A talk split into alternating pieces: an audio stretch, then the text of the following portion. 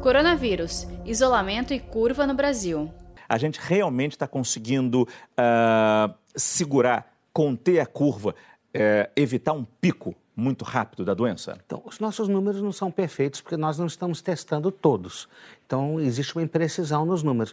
Mas a impressão da vivência dentro de hospitais é que a gente esperaria, nesse momento, ter um número de casos muito maior. Estamos tendo muito caso, estamos tendo muitos óbitos. Ontem tivemos um número de óbitos ruim, mas é, a curva de ascensão desses casos está sendo menor, refletindo que há 14 a 20 dias atrás estávamos fazendo o isolamento social de uma forma apropriada. Pois é, esse momento, digamos, bom que vivemos agora, com uma procura não tão intensa assim nas emergências, se deve não a esse isolamento feito ontem, mas o isolamento que começou há duas, três semanas. Ele se reflete agora.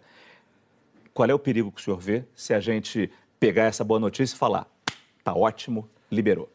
É, afrouxar agora o isolamento social corre o risco de daqui duas, três ou quatro semanas é, os casos explodirem novamente. Porque é o tempo que leva para a doença se manifestar e realmente aparecer ou não se eu for contaminado hoje, por exemplo. Exato. Os casos que estão internados hoje nos hospitais, eles se contaminaram há bastante tempo, porque a doença ela tem ali, em média, uma semana de período de incubação, que é o período em que ela, a pessoa pega a doença e manifesta sintoma, dura mais ou menos uma semana.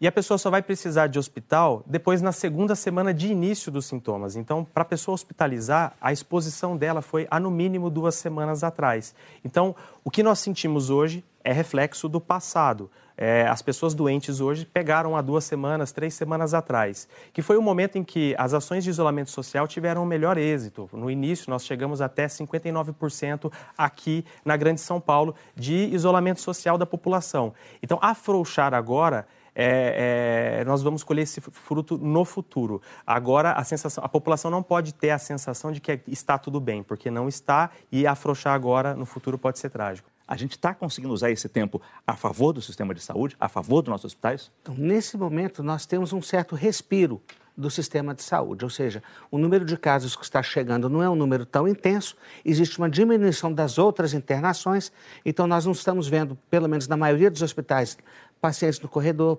pacientes que chegam em ambulância e não conseguem entrar no hospital, como aconteceu na Itália, por exemplo. Então a gente consegue, assim, o, o leito do Covid, ele invade o leito do infarto, da cirurgia eletiva. Então, a gente consegue acomodar.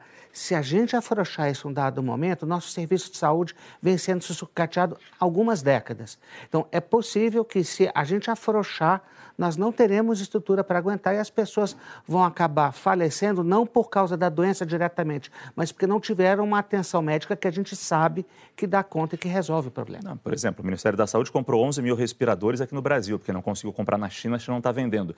Uh, esses respiradores não chegaram ainda, ainda estão sendo fabricados. Quer dizer, é um equipamento fundamental que a gente não tem ainda se houver um pico da doença. É o respirador, é o oxigênio, é o soro, o próprio leito, é o número de profissionais que a gente precisa para cuidar. Quer dizer, toda essa estruturação, o Brasil é muito heterogêneo. Nós temos regiões que têm condição de fazer isso, nós temos regiões que não têm condição de fazer isso nesse momento.